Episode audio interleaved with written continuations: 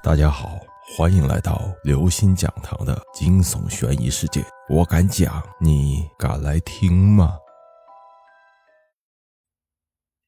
真实的惊悚故事。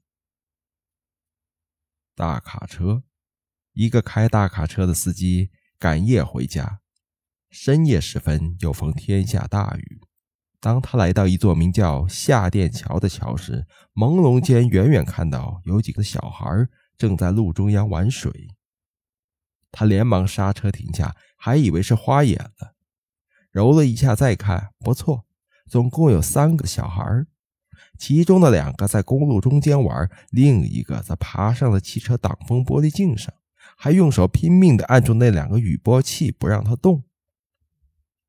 司机大吃一惊。只觉得一阵寒意涌了上来，心想：这是谁家的小孩？怎么三更半夜还在公路上玩耍？他按了一下喇叭，谁知喇叭竟然不响了。司机更惊，心里直打鼓，摇下车窗对着外面大喊。可是那几个小孩根本就不理睬他。没办法，司机只好连惊带怕的打开车门下去看看。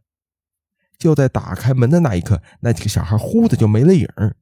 这时候，司机完全明白了，是鬼，是几个小鬼。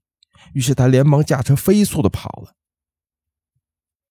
第二天中午，他又经过此地，一打听才知道，几年前此地曾经发生过车祸，撞死了三个小孩。每逢深夜的下雨天，便会跑出来拦车。幸好他走得快，要不然那几个小鬼定会将他的车抬起来丢到河里。